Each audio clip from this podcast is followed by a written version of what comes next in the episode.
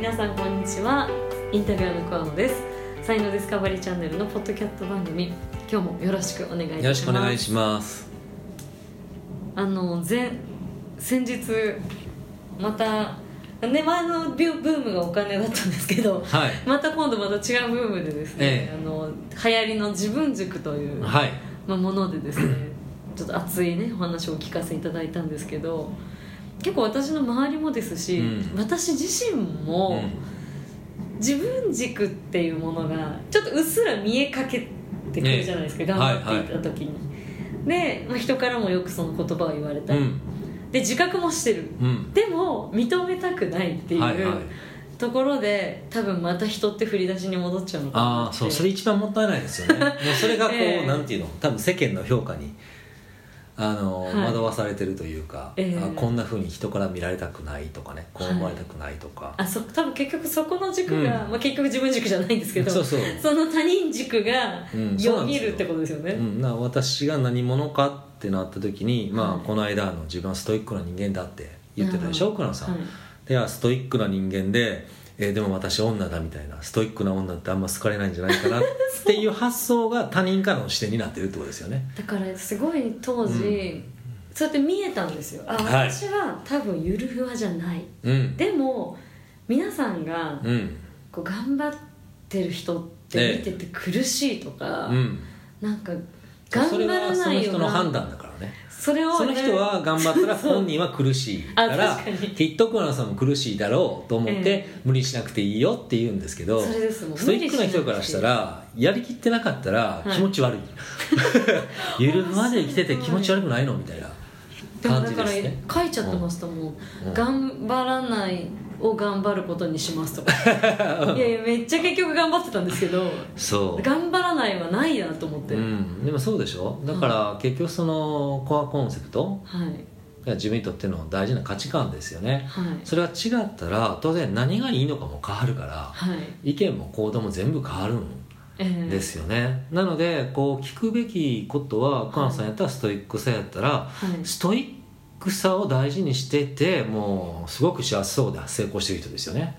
っていそうこの人とですかねらこれでいいかどうかと私はこう考えたんだけど、あなただったらどうしますかみたいなはいことを聞くのがよくて、うん、ゆるふわで成功してる人から聞いても全然マッチしないので、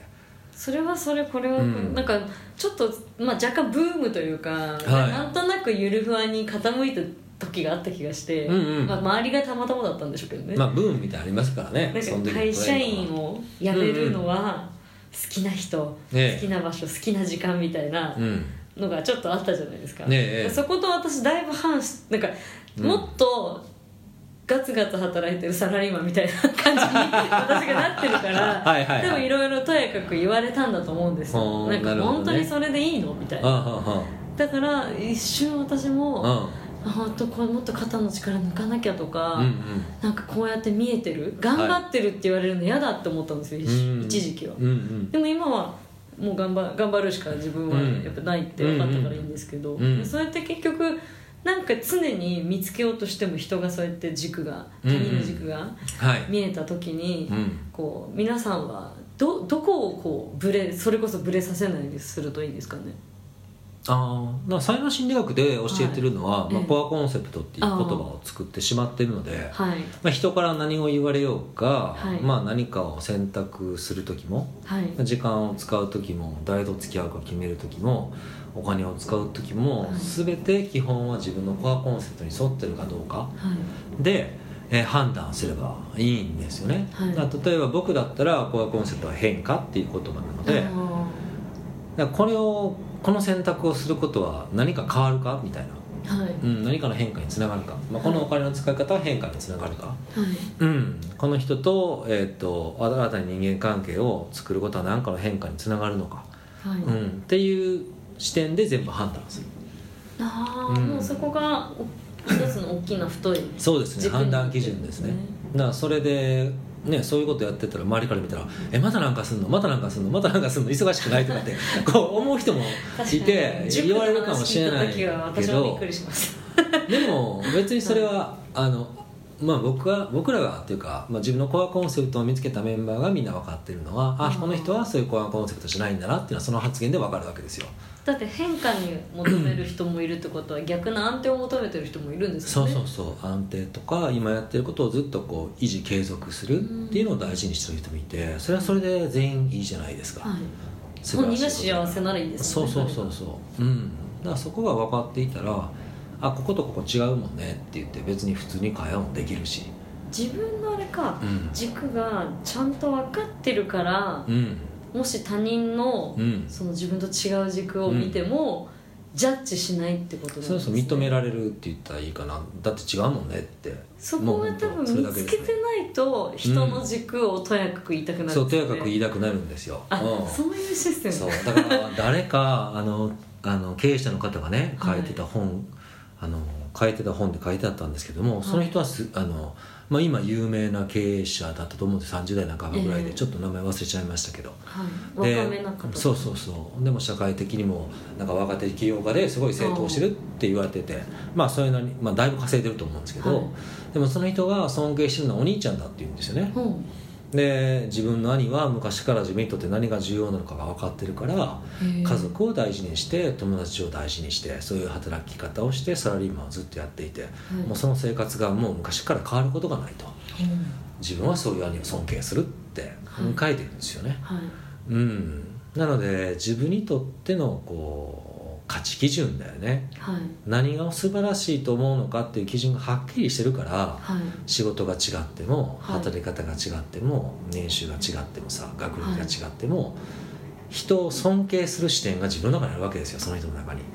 そのできる、そう、まあ、ある種余裕があるというか余裕という かまあ単にお金とかそんなんだけで判断しないってことですよね、ええそれ以上にこう自分をこうやって持っててそれを維持継続してる生き方が素晴らしいなっっていうふうに見てるから多分その人は多分同じようホームレスを見ても、はいそういう生き方してるホームレス見たらこいつはすごいと思うだろうしあーあの不安定を求めてるとかいう軸がそあうそうるそうかそもしれないうですからねそうんのホームレスの人にそうですそうですだからあんまりその外見というか形にはとらわれないですよね、うん目に見えるものみたいなのがいいいかな、それだけにはとらわれないですよね、はいうんそういうことなんですね、うんうん、だからそこの中身があるかどうかっていう話で、はいやっぱそこがなかったらあの、まあ、多分それがその軸がないって話だと思うんですけど、はいからやっぱこう揺れ動くじゃないですか、はいうん、なので結局こう何事も続かなくなってはいなんか初めてもあやっぱ違うんじゃないかなとかね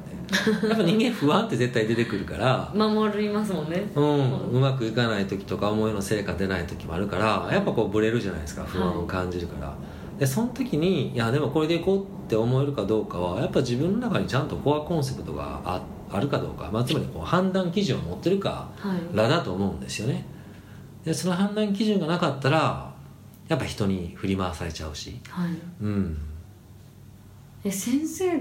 はその変化っていう軸はいをに気づいたのはうんいつぐらいなんですか、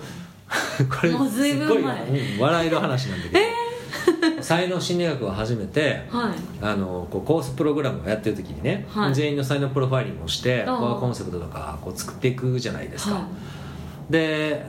何回目かな多分3期目ぐらいかな4期目ぐらいの時にへえみんなのザーってやったやってあみんなコアコンセプト出たなみたいな話になった時に、はいその時の受講生から「ところで北村さんのコアコンセプトは何なんですか?」って聞かれて「あれ自分のこと考えたことなかったな」と思ったんですよ。いそうだったんですね、うん先生もそうそうこう僕はその才能開花のメカニズムと、はいこれ使ってどうやって人の才能を引き出せるのかっていうこう技術を作ることに興味があったからあそっかそっ自分のことが全然 考えてなくてかないがしろというか考えないでまあ、す、興味がなかったんで人の才能を引き出すことに興味あるけど、うん、なんかこう改めてそう聞かれていや考えたことなかったし自分のことやったことなかったなと思っておおでその時は誰もプロファイラーがいなかったからは自分で 自分でやったんですよい、すごい人にやってるのをそのまま自分にやってでもやっぱりこう客観視できないからすんなりとはみんなにやるほどすんなりとはできなかったので多分ね1ヶ月ぐらいかかったと思いますいろいろへえみんなにやってるだけではのだやってるの同じやり方だけではできなかったからちょっといろいろ試しましたけどねうんあちょっとより客観視そでうそきうるよう共な感しやすいようにはいちょっといろいろまあそのそれがまた新たなメソッドになってみんなに教えてたりもしますけどうんすごいうんでそれをやっては翌月か翌月翌々月ぐらいに「い分か 大った発表分かった」 って言ってみんなのおかげで日付だって言ってえそれがその今までのまあ過去の、はいおしお仕事とかがね、うんうんすごいあれだったじゃないですかなんか転転職というかそうそうそうされたりとかを思い出して、うんあ変化だってそうもう間違いいなくそうだなみたいなへーだから転職して面白くなかった仕事の理由も分かったしあ変化がないそ職うそ場ってこうそとうですか変化のない職場うん、はいお役所仕事とかねそういうあー感じとかまあああいうのはこうルールにのっとってやっていくっていうのが大事じゃないですか出てる出ちゃうことが理想そうそうそう、なりうんますよねうんでじゃあリスキーとかやっちゃいけ ないよね 絶対そう目立っちゃうし そうそうそう罰せられちゃうしそうだからそういうのは本当ねそう言われて自分でやってそうだったんですね、うんそうなんですふと気になったんですよね、ええあのもうなんか変化っていうのがもうもちろん全ピ然ンでとすきてたけどだから才能死にが初めて2年目とか3年目ぐらいじゃないですかね多分自分で自聞分のかれなかったらうん聞かれなかったら多分いまだに自分のことを考えずに来てたかもしれないそういやっていうえ 材料今もっと増えましたからえねまあ増えました変化のそうそうそうへえあじゃあそれでまあだからうん、うん、あの先生と同じではないんでしょうけどいわゆるそのコーチとかねコンええサルタントの人とかっていう、はいそのまあ企業のコンサルとかも、なんか相手の強み見つけてあげるじゃないですか、はいなんか往々にして それこそん自分のこと分かってんのかなみたいな人多そうですよね、あー人の強みをはいはい一生懸命なんかアドバイスしてくれてるけど、ええええええうんうんうんもしかしたらご本人もうんね人のことに必死な可能性がねまああそるうかもしれませね。んね、うん、だから今の話で言ったら、まあ、僕はこうやっぱ教育業をやってるので、うんやはりこう変化するかどうかってすっごく大事なんですよねだかあそうらか変化しそ人のリうフォーなそうですねだから変化しそうなことがあったらそれを研究して調べて、理論化して教育プログラムを作るっていう、まあ、能力的にそういうことですね僕のまたその能力のうん能力、その体系化っええていう才能羨ましいですねああでもそれはね 慣れだと思うけどねへえ、うんなんかそうか学者ってわけじゃないんでしょうけどああそれはでも本を書学者のっぽくく感じ本を書く勉強をした時にあのその辺が身につきましたね僕はそのなんていうのかな、へえこうノウハウだけってあんまり面白みを感じない人間だから、はいだからこうなんていうのかな原理原則って言ったらいいですかねああそのその前にあるものですね、そうそう原理原則をちゃんと抑えたいっていうところがあって、まあ、そこには知的好奇心がすごく刺激されるんですよ、、ああそううんでそこを抑えた上で原理原則こうだよねって、うん、だからこれやったらいいんじゃないってはい、あなたの場合はこうだからこうやったらいいんじゃないと、うんはいだからそのノウハウが、まあ、生きる人生きない人がいたりとかはいそのノウハウを生かすためには自分がこうだからって分かってなかったらだからこれ使えるよねってこう腑に落ちない人もいあるしあそうですよねうんその辺をつなげたかったから、はいまあ、それで本の書く勉強をしてる時にどうやってその理論とかロジックっていうのを体系化するのかっていうのも学んで、まあ、そのおかげでですねうん他のものも体系化ができるようになったというかだ何でも体系化するのが得意に、まあ何でもっていうわけじゃないですよ、うん、やっぱりその、まあ、理論とか研究ってあくまでもこうこの部分を、はいまあ、テーマをこう絞るわけですよね、はいうん、だからその範囲内で、えーっと理論化するととか研究するとこういう結果になりますっていう話だから全部を説明できるわけじゃないけどだかは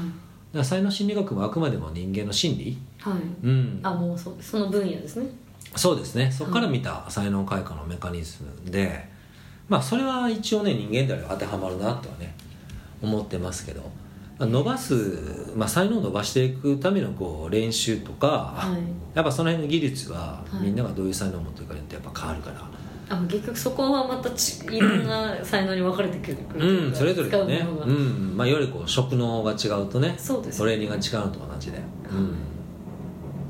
面白い私、うんノウハウすっごい苦手なので、うん先生がこのメソッド化するっていうその才能がう、はいうらやましいというか、うんどうやって先生はいつもしてんだろうなって思ってたんですよああーでもまあその辺はね、まあ、まあ一つ考えたら分解ですよね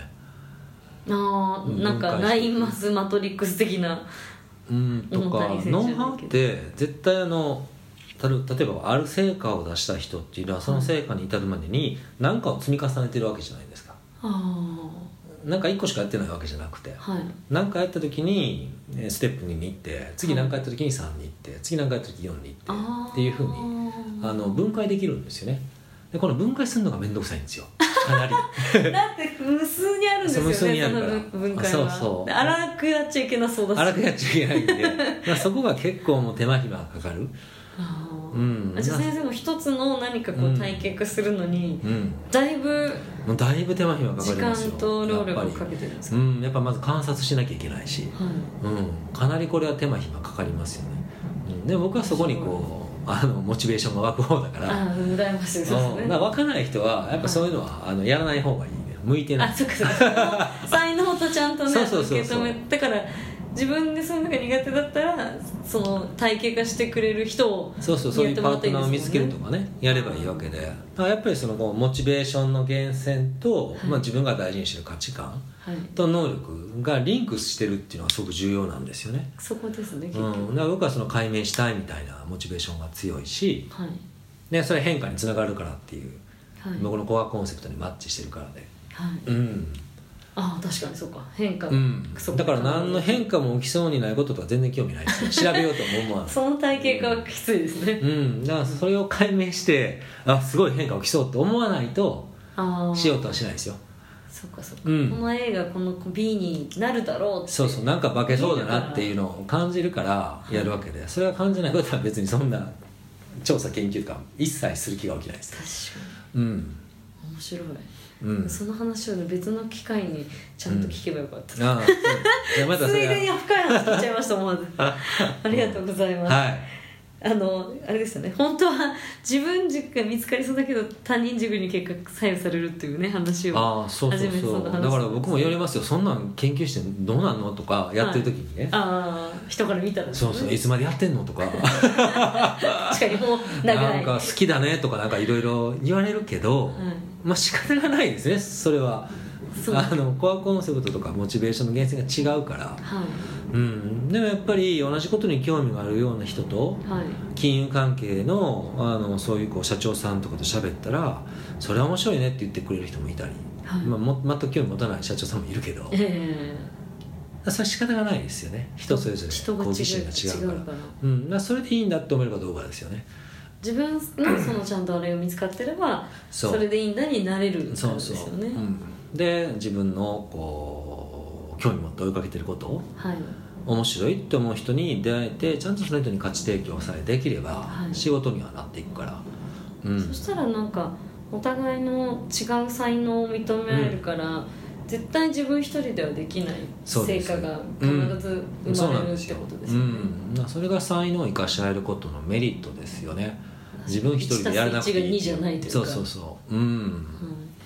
だからそういうのがあのまあうちのコースとかでやってると、ね受講生が何人かいたらみんな違う才能持っていただいてこの間もあの独立したね女性の方が、あの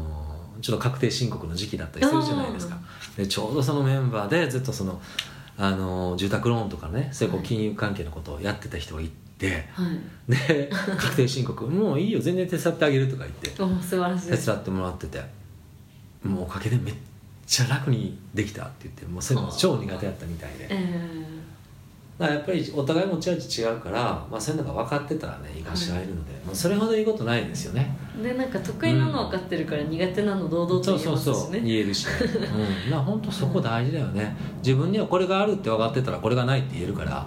本当そこでしょうね、うん、だからみんなそれがいないからいや、うん、これぐらいだとできますかなんかこうできるとか言いたくなってなんか後でそんなモチベーション実は分かん のに仕事頼まれてはい言わんかったらよかったとかってね思ってたりすることも多いと思いますけど、もうそれも全部自分の才能とかがはっきり分かってない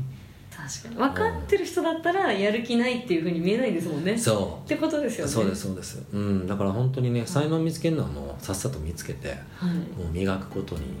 伸ばすことに注力そうですね生かすことに時間をね使ってほしいなと思いますはい、あ今日も本当にありがとうございまはいした、ありがとうございました